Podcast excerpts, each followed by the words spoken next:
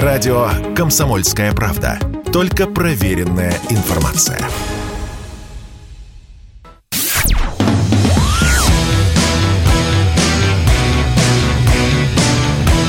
«Война и мир». Программа, которая останавливает войны и добивается мира во всем мире. Здравствуйте, друзья, в студии радио «Комсомольская правда» Иван Панкин. На связи по скайпу Дмитрий Пучков-Гоблин. Дмитрий, здравствуйте.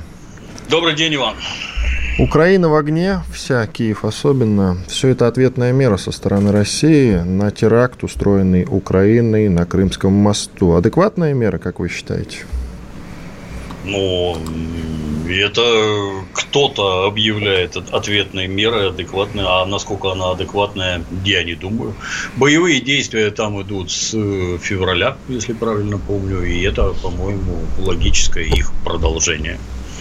Я, Что-то я не видел никаких припадков бешенства по поводу того, что там взорвали мост, массовая истерика. Сейчас мы отомстим еще чего-то. Там я ничего подобного не видел. И то, что происходит сегодня, воспринимаю как само собой разумеющееся. Ну, до этого-то мы так не отстреливали Украину. Более того, я а, помню... Пора, в общем-то, пора. Пора, пора. смотрите. Да. Очень интересно. Я вас спрашивал несколько раз, э, надо ли нам отвечать ударами по городам, когда они бьют, ну, после того, как они бьют там по Белгороду, грубо говоря. Вы говорили, нет, ну это не, неправильно. А сейчас вы говорите, да возможно, давно пора.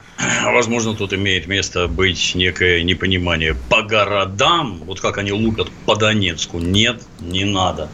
Если вопрос лежит в, в плоскости, надо ли уничтожать объекты инфраструктуры, да, надо. Например, надо уничтожать электрические подстанции на железной дороге, дабы никто не мог подвозить боевую технику и боеприпасы. Это, это, это не значит, что надо уничтожить все железные дороги. Нет, надо бить по подстанциям. Точно так же, ну, для меня вообще мы с вами, Иван, не военные, но у нас есть вопросы. Если начинаются боевые действия, то почему личный состав ВСУ не был уничтожен прямо в казармах в день начала специальной военной операции? Вот у меня это вызывает недоумение. Я не понимаю. Если мы уничтожаем военную технику на аэродромах, почему мы не уничтожаем электрические подстанции, которые э, на, так сказать, тяге которых там тепловозы везут танки и снаряды? Это от меня ускользает хватает. Ну и то, что вот, вот сейчас, ну да, все с одобрением воспринимают. Пора это прекратить. А не то там Украина продает электроэнергию в Польшу, еще чего-то там. Это ничего, кроме изумления, не вызывает. Вы либо ведите боевые действия как положено, либо народ впадает в ажитацию и истерики. Кстати, газопровод-то через Украину тоже как бы не тронут. Ну и газ качаем по-прежнему. Тоже вопрос. Тоже Для вопрос. Тоже за, загадка, да. А вот, а вот они там якобы получали, как сейчас помню, там 3 миллиарда долларов, да, которые, естественно, идут на убийство наших солдат. Для меня загадка. То есть, если этот газ идет в Европу, которая там вытирает об нас ноги, санкции за санкциями, санкции за санкциями, а украинцы на эти деньги нас убивают. Это, а это зачем? Поделитесь, пожалуйста. Мне вот просто интересно. Государство это никакой не бизнес-проект. Государство работает по-другому. Интересы людей, которые зарабатывают деньги, они не могут стоять выше интересов государства, а значит интересов народа. Как это так получается и зачем это, для меня загадка. И не только для меня. То есть надо бы продолжить отбамбливать. Потому что я уверен, Украина страна большая, там еще есть. Но мне кажется, Конечно. что вот э, сегодняшняя акция разовая. Есть у меня такое ощущение. Ну и, собственно, хоть и косвенно, но со слов Владимира Путина, сказанным им сегодня, это и следует. Что, мол, это был ответ. И если вдруг будут еще теракты, то будет еще жестче. Но если вдруг будут, а если не будет, что, так и будем вот там в зоне СВО туда-сюда отбили, оттеснили и так вот туда-сюда обратно, что называется. Посмотрим. Что гадать, посмотрим. И тут мы угадать не можем, что сегодня такое приключилось. Никто и не подозревал, что вот так будет. Ну и что дальше будет, тоже непонятно. То есть после... Хотелось бы, чтобы, чтобы поактивнее все-таки. После Крымского моста у вас не было понимания, что сейчас Россия как-то ответит на это? Нет. Хм. До того масса мероприятий всяких происходило, и никто ни на что никак не отвечал. Ну, кстати, да, было убийство Дугиной, как минимум. И ответа какого-то там прям и красноречивого, тоже, да. да, мы не услышали, действительно. Крымский мост. Сейчас популярный тезис, гуляющий по сети, это, мол, для нас урок, и он нас закалит. Согласны? Нет. Это у меня все время удивление вызывает. Знаете, я вот как-то достаточно долго, годами летал на самолетах непрерывно. Вот я любитель ножиков, я с собой ножики увожу. Вот я их через ножик через четыре, э, который я забыл в рюкзаке, я его через четыре аэропорта ухитрялся провести, забыв, что он у меня есть. О чем это говорит? Это говорит только о том, что, в общем-то, это все на сильно честных людей направлено. Для меня непонятно. Вот этот автомобиль приехал и привез взрывчатку, да? Там есть э, техника, которая просвечивает эти автомобили, якобы что-то находит. Ну, давайте скажем откровенно. Значит, не все автомобили просвечивает, да? А хотя бы собака вокруг ходит и нюхает. Ну, очевидно, что нет. Потому что данный грузовик вез не килограмм, там, не знаю, тротила, а это какие-то сотни килограмм, а может быть даже и тонны, чтобы обрушить пролет. И никакой, значит, это никто ничего не просветил, никакая собака это не обнюхала, и грузовик со взрывчаткой заехал на мост и взорвался. Там Другой вопрос, что, ну, наверное, наверное, если все грузовики проверять тщательно, очень тщательно, то вообще все движение остановится. Ну, значит, надо изобретать какие-то другие способы проверок. Тренировать сотню собак, вместе с ними тысячу крыс, крысы чуют взрывчатку еще лучше. Давайте как-то это усиливать, давайте как-то налаживать. А то у нас, когда в аэропорт заходишь, вот телефон, включите, пожалуйста, телефон. Я его включаю, появляется картинка «Спасибо». Ну, то есть, ваш дурацкий прибор, он вам ничего не показывает, да? Что это телефон, что он работает, что в нем взрывчатки нет, ничего не показывает, да? А вот ножик через четыре аэропорта, а если бы я маньяк был какой-нибудь, и это тоже вы не видите, и это вы не знаете, потому что когда касается чего-то серьезного, из подсобки вот, фотоаппарата. Включите фотоаппарат, включил. А можете открутить объектив, его на просвет посмотреть, что он не толом набит, а через него видно, что он действительно объектив. Да, смотри. Ну, давай позовем человека из подсобки, он придет с тряпочкой, протрет, и вот по тряпочке уже видно, есть там взрывчатка или нет. Ну, так, друзья, так нельзя. Это стратегический объект, к нему надо подходить совершенно иначе. А сколько еще таких может заехать? как контроль-то налажен, не налажен, нет, не налажен. А давайте к самому интересному подойдем. А как это он проехал? Вот столько вот проехал, и нигде ничего не нашли. Тут сразу можно вспомнить о коррупционной составляющей, сколько денег берут в Краснодарском крае за провоз чего угодно, куда угодно, через какие посты он проезжал. Проверьте там людей, как это так получается. В общем, система проверки и контроля какая-то никакая, потому что одного такого случая достаточно. Одного.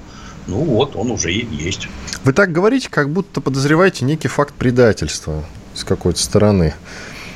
А коррупция это оно и есть предательство, когда за деньги готовы закрыть глаза на что угодно. И в условиях военного времени это не какие-то там безобидные шалости каких-то вот мелких негодяев, знаете, он просто взятку взял. Нет, мы неплохо помним, как Шамиль Басаев рассказывал, что он просто приехал вот на марш, просто приехал, просто на всех постах раздал взятки. Ну, в том случае Шамиль Басаев врал, там это не так было организовано, но, тем не менее, оно сразу вызывает доверие. Все, кто сталкивался с гаишниками в тамошних краях, они вот горячо подтвердят, что так оно и есть. Но ведь у нас э, подобных объектов, как Крымский мост, в России много, и на всех, конечно, много. собак и крыс э, не натаскаешь, как мне кажется. Ага, надо натаскивать, куда деваться. И если мы хотим, чтобы они были целые и работали, надо натаскивать, надо нормально организовывать работу. Хорошо. Тут э, Жозеп Барель, это глава европейской дипломатии, уже анонсировал, что Киев получит дополнительную военную поддержку со стороны ЕС. Более того, сказал, что помощь уже в пути. Угу. Ну, перейдет ли тогда СВО в какую-то новую форму? Может быть, трансформируется я, сейчас? Я думаю, что нет. Но чтобы я, я это сводок оттуда не получаю, ну что я бы делал на их месте? А надо пихать вот э, пассажирский вагон, вагон с танками, пассажирский вагон, вагон со снарядами. Вот так вот пихать, чтобы нельзя было стрелять по этим составам. Ну, что тут можно сделать? Ну, наверное, можно ликвидировать железнодорожные пути, ликвидировать подстанции, убивать тепловозы. Вот, вот что-то такое делать. Но сам факт того, что через границы постоянно едут танки, зенитки, снаряды, патроны, вот это вот недопустимо, категорически недопустимо. Путин еще сказал в том числе о том, что украинцы планировали э, покушение на турецкий поток. Один из слушателей нас прямо сейчас э, просит обсудить этот момент. Я э, словам президента, безусловно, верю. С другой стороны, возникает закономерный вопрос, зачем ему турецкий поток-то понадобился? Они уже Северный поток и первый, и второй возможно, даже поучаствовали во взрыве, по крайней мере, такая версия о том, что это могла сделать Украина, среди прочих, гуляла. Обсудим это уже в следующей части. Во второй вы можете, друзья, писать нам свои вопросы. Плюс 7 967 200 ровно 9702. WhatsApp, Viber, Telegram или смс-сообщения можете для этого использовать. Э, все самые интересные сообщения, безусловно, ближе к концу эфира я прочту, и Дмитрий Пучков-Гоблин на них ответит. Через две минуты вернемся. Если тебя спросят, что слушаешь, ответь уверенно. Радио «Комсомольская правда». Ведь Радио КП – это истории и сюжеты о людях, которые обсуждает весь мир.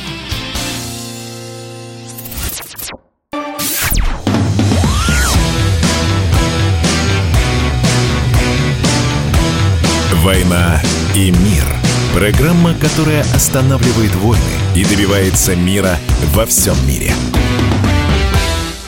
Иван Панкин и Дмитрий Пучков-Гоблин. Мы продолжаем. Но раз слушатель просит, вот написали, а, не могли бы обсудить тему покушения на турецкий поток украинцами. Дмитрий, вопрос, в общем, такой. Предположим, не дай бог, не приведи Господь, ну вот доберутся они до еще какого-нибудь серьезного, важного объекта, который принадлежит России. Ну, Мост, нефтепровод, помнить, газопровод. Да, что эти самые нитки Северного потока, по ним шел газ. А за этот газ многие, наверное, уже забыли, нам платят деньги. И в Турцию идет газ. И за него тоже платят деньги. Подрыв Северного потока 1 и 2 лишил нас поступления денег. И мы не можем продавать газ через эти трубы. Если подорвут Южный поток, соответственно, и там нам будет нанесен серьезнейший материальный ущерб.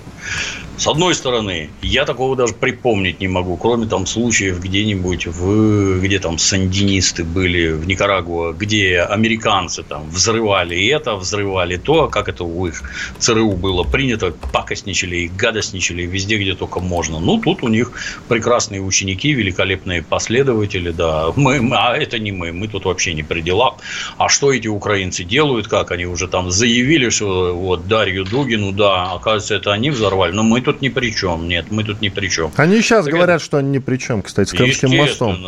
Забавно, да. Так это, это же ваши выродки. Они а сказали, что они... это русские, то есть сами себя традиционно. Сами Больше себя. заняться нечему. У меня, у меня вот к русским только другие вопросы возникли.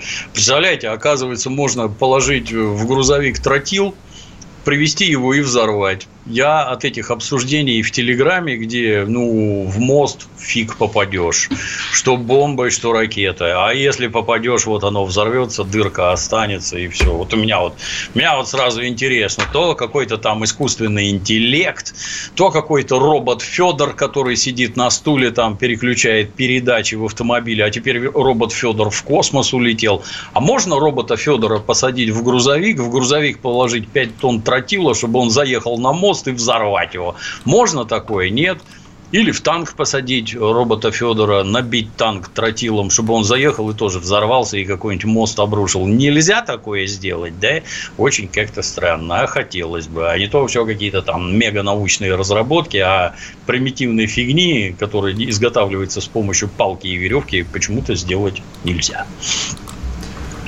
А, глава СПЧ России Валерий Фадеев направил обращение Верховному комиссару ООН по правам человека, затем и в Совет Европы, ОБСЕ, Международный комитет Красного Креста, Amnesty International, Европейский совет и в Европарламент в связи с появлением кадров казни мирных жителей в Купинске.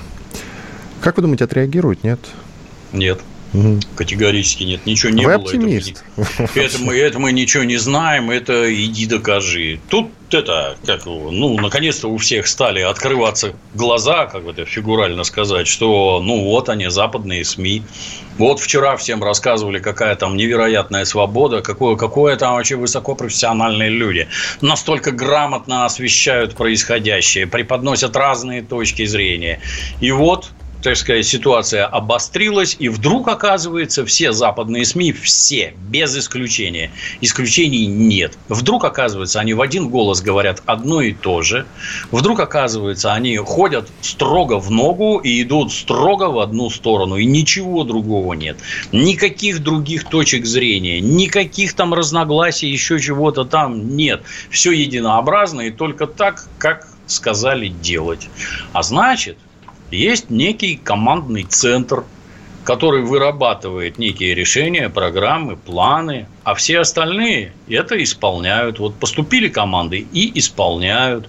И внезапно оказывается, что все эти демократические СМИ – это выразители воли ну, какого-то как бы сказал Владимир Ильич Ленин, воли правящего класса. Теперь, теперь у нас это принято называть какой-то там deep state, глубинное государство, но суть-то от этого не меняется. Они постоянно лгут, Оказывается, что эти самые демократические СМИ – это просто инструменты пропаганды.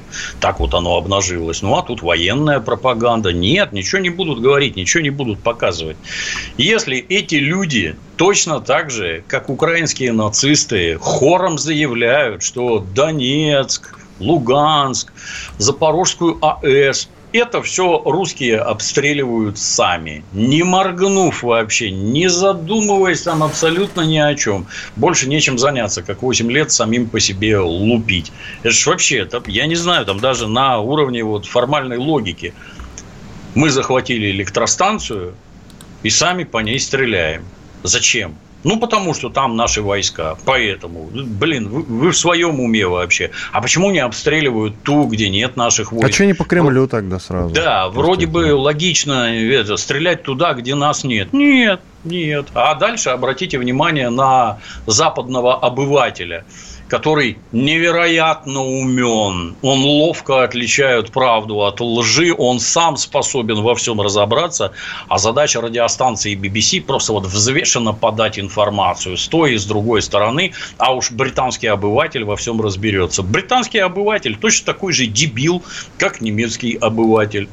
Общественное сознание формируют СМИ, они именно этим и заняты. И если СМИ подает специальным образом подготовленную информацию, ну вот общественное сознание, оно вот такое, да. Их самих там чего-то касается, естественно, вот стало хуже. А почему стало хуже? А вот президент Байден через слово говорит, это путинская инфляция, это путинские цены на бензин. Будьте уверены, 95% они так и думают.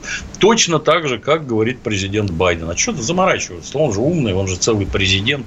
Дело говорит, это Путин во всем виноват лично. Ну и еще русские, само собой, которые сами себя обстреливают, естественно. Между прочим, сегодня BBC сообщали исключительно правду уверяю вас. Хотя, хотя бы потому, что у них студия в Киеве прозрачная, и когда ага. корреспондент выходил в эфир из киевской студии, мимо пролетела ракета. Это видео гуляет сейчас в сети интернет. Уверяю вас, они говорили правду. Киев Отлично. бомбят.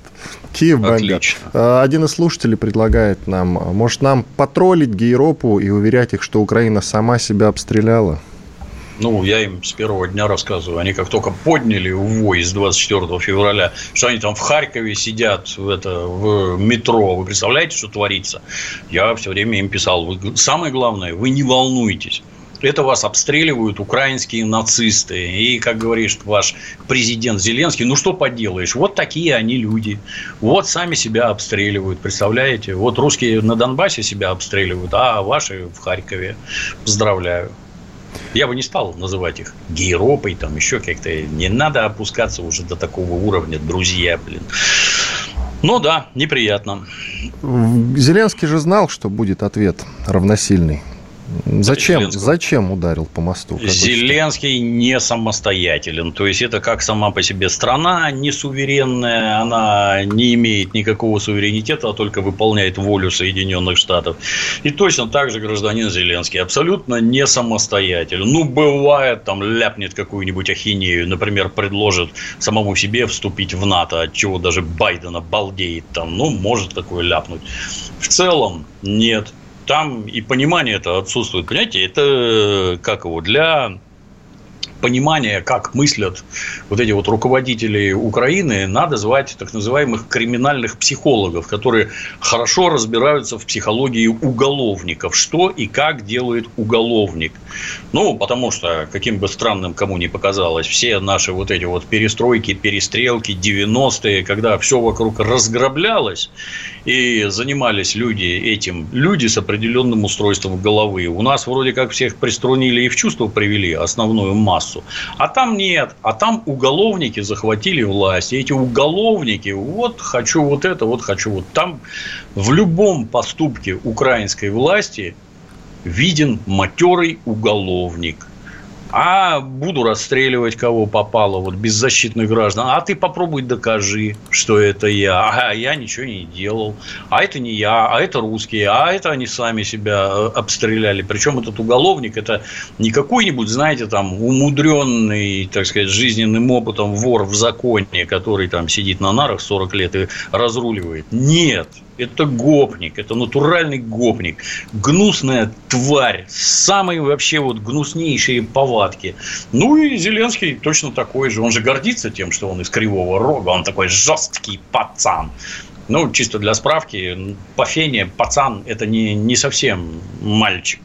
Пацан – это тот, кто живет по уголовным понятиям. Вот Зеленский по ним и живет, да. Хочу взорву, а давай вот здесь попробуем, а давай вот там я не удивлюсь, то есть, э, поскольку, поскольку наша власть, она не склонна рассказывать, например, о количестве подготовленных терактов, которые удается раскрыть.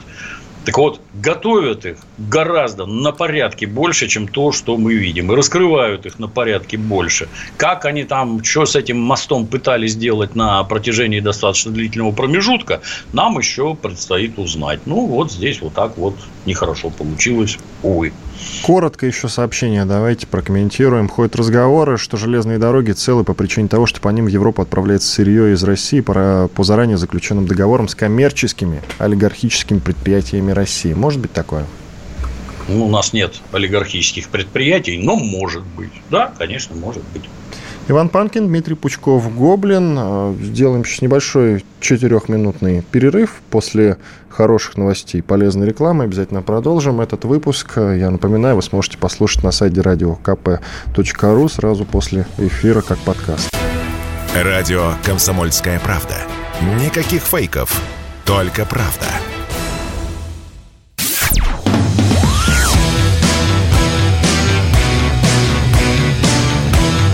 «Война и мир» – программа, которая останавливает войны и добивается мира во всем мире. Иван Панкин и Дмитрий Пучков-Гоблин мы продолжаем. Украина из ракетных обстрелов прекращает экспорт электроэнергии в Евросоюз с 11 октября, то есть с завтрашнего дня об этом сообщили в Минэнерго Украины. Так может именно поэтому, кстати, Дмитрий, мы и, в общем, особо не бомбили чтобы бедную Европу-то не лишать электроэнергии. Ведь они сейчас э, впишутся, им терять-то уже практически нечего. У них и так чтобы... там ценники за электроэнергию приходят бешеные. Так можем, Чтобы можем разозлить. последнюю минуту, да, на здоровье. Пусть злятся, а что они сделают? Войска выведут, что ли? Нет, войска свои они вводить не будут. А то, что они там кривляются, ну, на здоровье кривляйтесь. Ресурсы практически исчерпаны. Все, так сказать, вооружения стран бывшего Варшавского договора, ну, уже ушли. Их там тихо-тихо перемолотили. Ну, присылайте еще на здоровье. С моей точки зрения, это тоже может может быть частью плана по обезжириванию этой самой Европы. С одной стороны, их душат Соединенные Штаты Америки, которые из них теперь уже там все капиталы бегут из э, Германии в США и производство якобы тоже. А с другой стороны, мы молотим их вооружение, которое они присылают. Хуже-то от этого только им становится, а не нам. Радостно от вашего оптимизма, но я его не до конца разделяю по той лишь причине, что там полно наемников э, это не всех оптимизм, стран. Иван, это Смотрите. не оптимизм, это предположение. Хорошо. Никакого оптимизма во мне нет.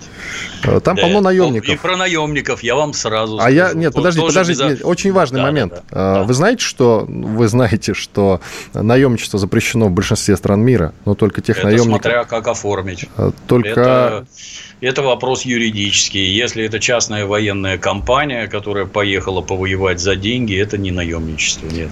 А, наемников, я слышал это от коллег из Европы, наемников, которые отправляются воевать в Украину, их не наказывают на родине, ни польских, ни американских, ни английских. Это никаких сомнений не вызывает. Да, То есть они вполне вам... сейчас могут обеспечить Украину своими солдатами? Не смогут. Это все только до той поры, как в анекдоте про пожарного. Целый день играем в шахматы, отдыхаем, там, спорт, тусим, вкусно едим, как пожар, хоть увольняйся. Вот и это то же самое. То есть, вот эти вот заезды на какие-то там прогул, прогулки, мы тут папуасов постреляем. Приезжай на здоровье. Когда прилетит снаряд калибр 152 миллиметра или, что еще страшнее, 203. Посмотрим, какая у тебя будет прогулка. На всякий случай 95% ранений, которые в том числе причиняют смерть, они от артиллерии. Когда ты сидишь в окопе под артиллерийским обстрелом, неважно, на сколько тысяч долларов на тебе навешано одежды, высокотехнологичного оружия, еще чего-то там, ты там мастер спорта в восьми категориях, неважно, прилетит снаряд и порвет тебя на куски. Как только ты на это посмотришь, боевой пыл уменьшается, вот просто исчезает на совсем. Не надо этого. Наемник, обращаю ваше внимание, он на войну ездит зарабатывать деньги. Это не самурай какой-то, который за своего даймё готов там смерть принять, а если с его даймё что-то случится, то он тут же сэпоку там публично забомбит, чтобы не воспринять позора. Никак нет. Начали убивать, развернулся и убежал. Точно так же, как это было в начале операции. Точно так же и сейчас. А то, что туда валят толпами наемники, говорит только и исключительно о том, что украинские солдаты заканчиваются. Поэтому надо как можно больше поляков туда загнать и всех остальных. Ну, ни к чему это не приведет, я вас уверяю. Ну, поляков я жалею чуть меньше, конечно. Назначен Сергей Суровикин командующим специальной военной операции. Есть дискуссия. Были же командующие группировками – разными, да. А он командовал, насколько я понимаю, луганской группировкой, которая там окружала. Вообще довольно успешно и хорошо себя показала, успешно действовала, хорошо себя показала. И задают вопрос люди, а зачем нам единый командующий? Ну, были вот несколько командующих, они докладывали Шойгу, а тот докладывал Путину. Как бы все логично. Как вы считаете, с чем связано назначение одного э, в командующего Суровикина? Ну, я не могу себя назначить ну, эксперты такого уровня, как обитают ну, в Телеграме. Что, что можете, то и скажите. Не, это невозможно. То есть там пацаны настолько опытные, что я просто теряюсь. Не знаю, Министерство обороны не объясняет сущности своих телодвижений. Я так думаю, что по всей видимости, вот то, что было до того, по всей видимости, не показало должной эффективности. А давайте попробуем вот так. Это, кстати, абсолютно нормально э, изменение. Сущность толковых военных именно в том, что они крайне ловко приспосабливаются к любой любой ситуации, ломая ее в собственную пользу. Ну, начали вот так, думали, что будет вот так, а оказалось вот так. Немедленно надо все изменить и делать по-другому для того, чтобы добиваться безусловного военного успеха. Если данный руководитель и командир э, может, э, так сказать, ломать ситуацию в нашу пользу и добиваться успеха, почему нет? Ну, назначили и прекрасно. Вас спрашивают, как вы вообще оцениваете ход боевых действий к текущему моменту? Невозможно понять. То есть, если смотреть на вещи трезво, то мы не знаем, какие стоят задачи перед войсками. Ни я не знаю, ни дорогие слушатели и зрители не знают. Я не знаю, чего мы хотим. Соответственно, невозможно понять, насколько успешно мы добиваемся этих целей. Пока что озвучены две цели. А. Де нацификация, два, один – это денацификация, два – это демилитаризация. Ну, собственно, все. Вот это вот как-то со скрипом двигается. И то для меня, и то, и другое не совсем понятно, как этого добиваться. Надеюсь, объяснят.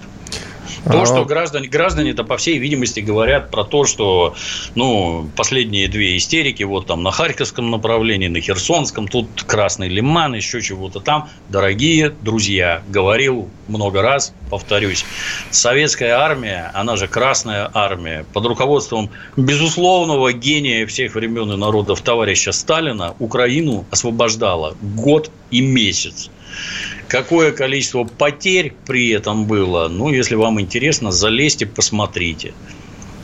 Рассказы про то, какие тогда были сводки информбюро, насколько откровенно и честно говорили с народом, залезьте, почитайте. Вас ожидает культурный шок.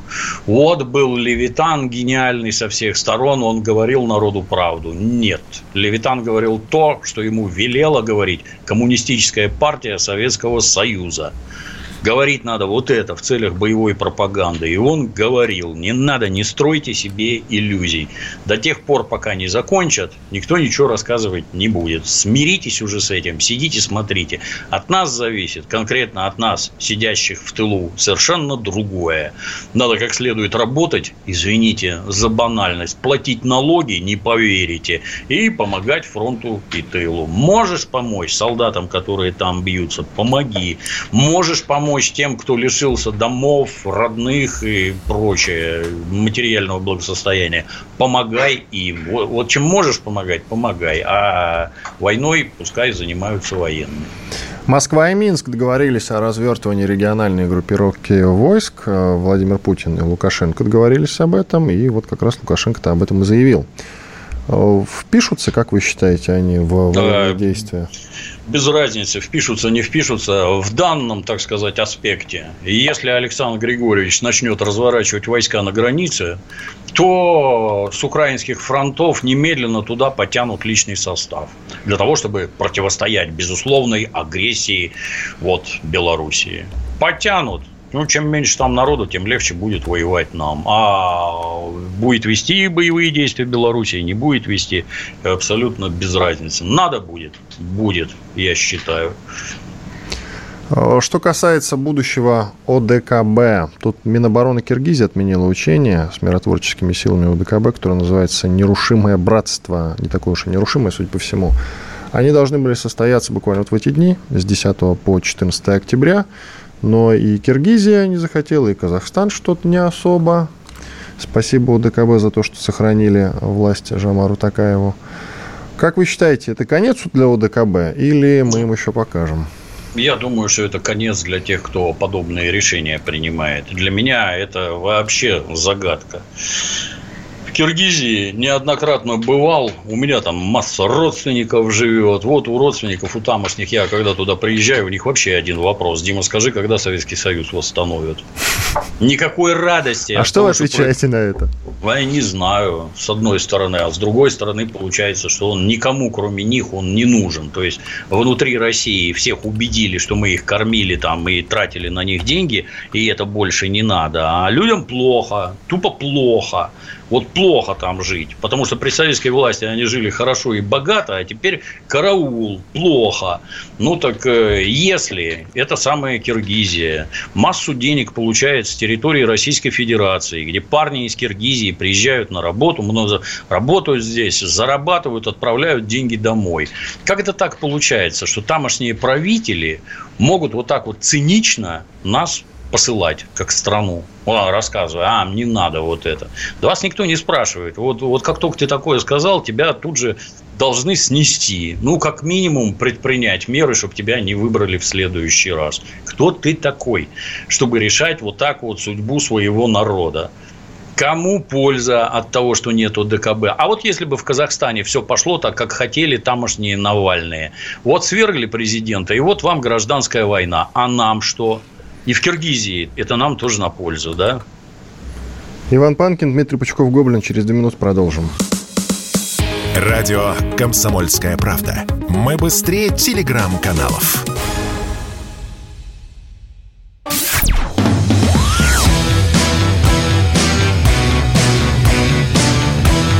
«Война и мир». Программа, которая останавливает войны и добивается мира во всем мире. Иван Панкин, Дмитрий Пучков-Гоблин. Продолжаем. А, в продолжение темы УДКБ еще немного. А, тут относительно недавно у Касыма Жамарта Такаева спросили по поводу УДКБ, вот помощи России. Он сказал, а это не Россия нам помогла тогда, в январе. Это УДКБ как раз. То есть угу. ОДКБ отдельно от России в данном случае. Ну, вот. имеет право такое говорить. Мы имеем право, наверное, сказать что-нибудь в ответ. То есть тут при всех, так сказать, равных, если такое происходит на территории Казахстана, нам это не надо. И если опять будет происходить, ОДКБ, я думаю, опять поможет. И на месте этих граждан я бы в целом, в общем-то, глядя на Украину, я бы крепко думал, как жить дальше и что будет дальше.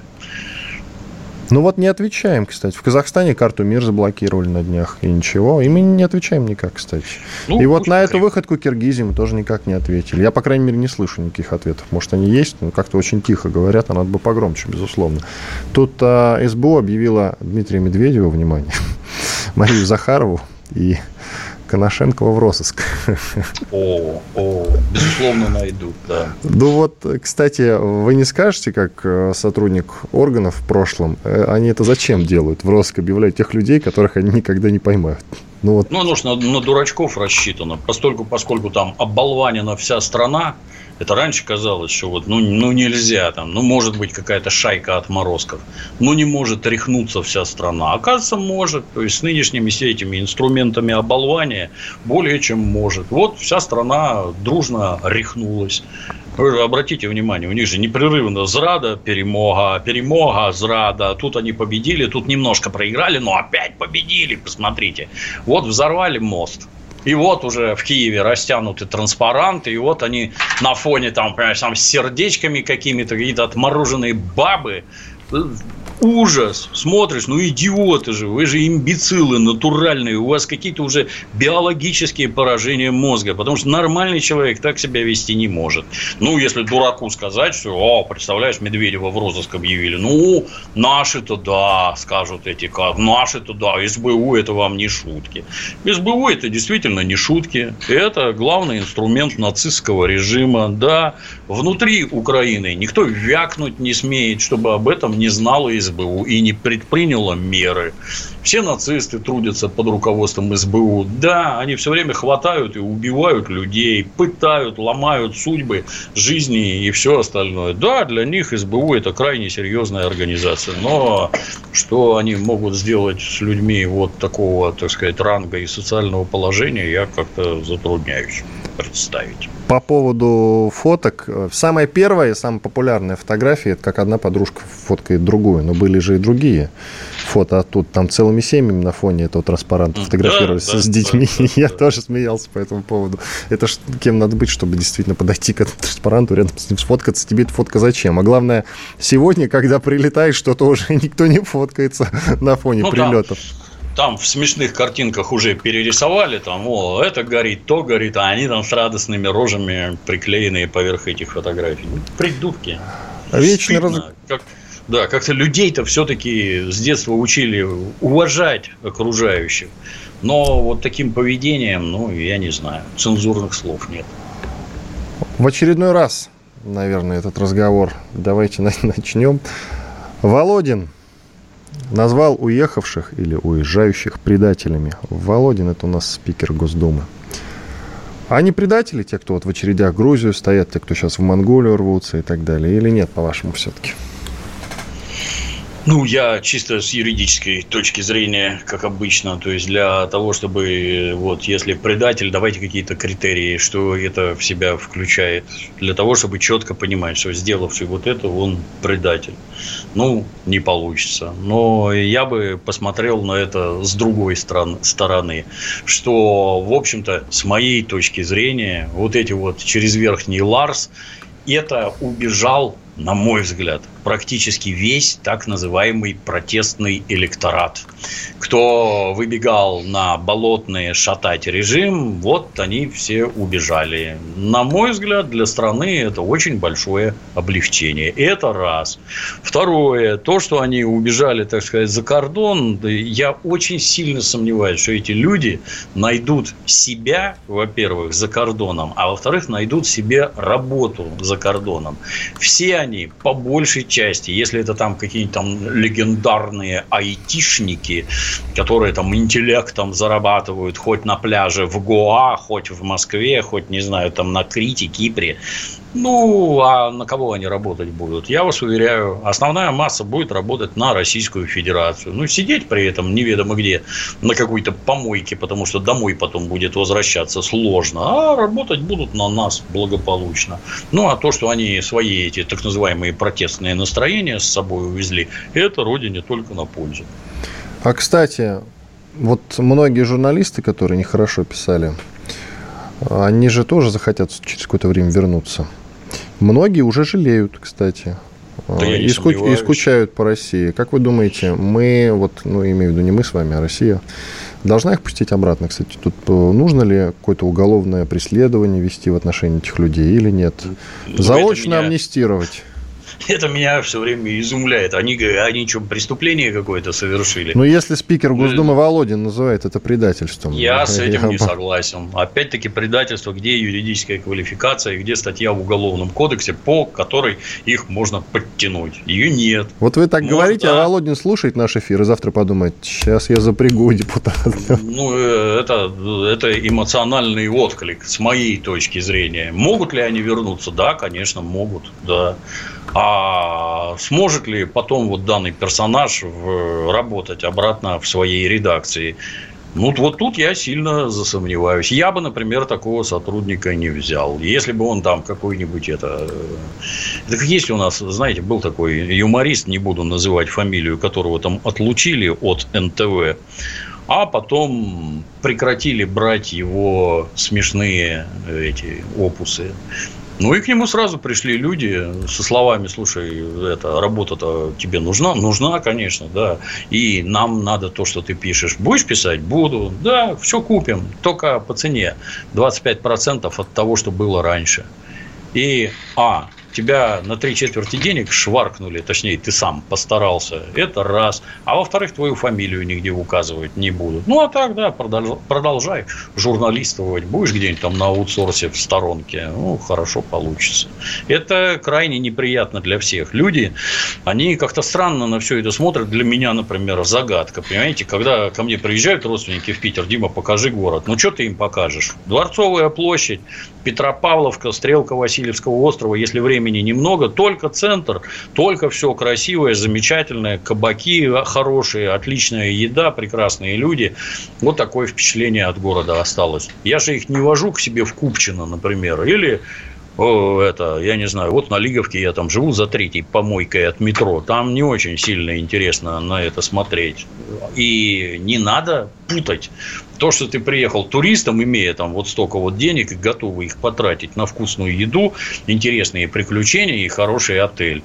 А тут ты приехал жить а там надо работать, а детей надо в школу, и жену куда-то пристроить, и поликлиники, и одно, другое, пятое, десятое, а там чужие люди, как в Грузии где-нибудь, например, они те чужие, это уже не советские люди, или в Армении где-нибудь, или в Казахстане, а дальше к тебе подтянутся местные нацисты, а дальше к тебе подтянется местная СБУ, и жизнь у тебя будет крайне веселая.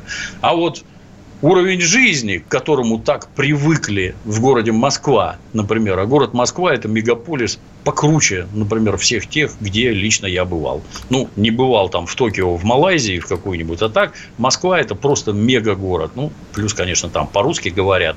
Но там много денег, там есть где отдохнуть, там есть что купить, там вообще все есть. А теперь тебе заработки отрежут, на три четверти, если не больше. И не будет ничего, как они там в Тбилиси стонут. Представляете, здесь нет таких кафе, как у нас на Патриках. Кто бы мог подумать, дорогие друзья, для того, чтобы было как на Патриках, надо денег, чтобы у каждого было там, я не знаю, по чемодану, чтобы люди, которые туда ходят, могли за всю эту прелесть платить. А там нет, потому что в Грузии живут на порядке беднее, чем в Москве. Но если это ваш сознательный выбор вот туда переехать и прозябать в нищете, нищете. Ну, поздравляем. Видимо, у вас с головой что-то не так. А вот что касается Аллы Пугачевой, она теперь переехала в Израиль уже окончательно написала об этом в своем запрещенном инстаграме. А как относиться к поступку Аллы Пугачевой? На здоровье пусть переезжает куда хочет. Я это говорил и повторюсь, что при советской власти Алла Борисовна была у нас самая главная мегазвезда. Просто мегазвезда. Пела отличные песни. Лучшие композиторы и поэты ей там свои труды предоставляли. Вместе дружно зарабатывали деньги. Ну, а потом закончилось возраст, там интересы другие и прочее, и прочее. А самая печаль, как в поговорке, что Мудрость приходит с возрастом. Но иногда возраст приходит один. Вот и Калле Борисовне возраст пришел один. Ни мудрости не накоплено, ни ума, только какие-то повадки базарной хабалки, безобразное поведение, какая-то чушь, выливаемая в социальные сети. Стыдно смотреть. Обидно. Обидно, да, за Аллу Борисовну, еще обиднее за Максима Галкина, который точно скоро будет вынужден вернуться, как мне это видится, ну, по той простой причине, что на израильском телевидении не очень любят юмористические шоу, насколько я знаю. Иван Панкин, Дмитрий Пучков-Гоблин были здесь, остались довольны. Всего доброго, до свидания.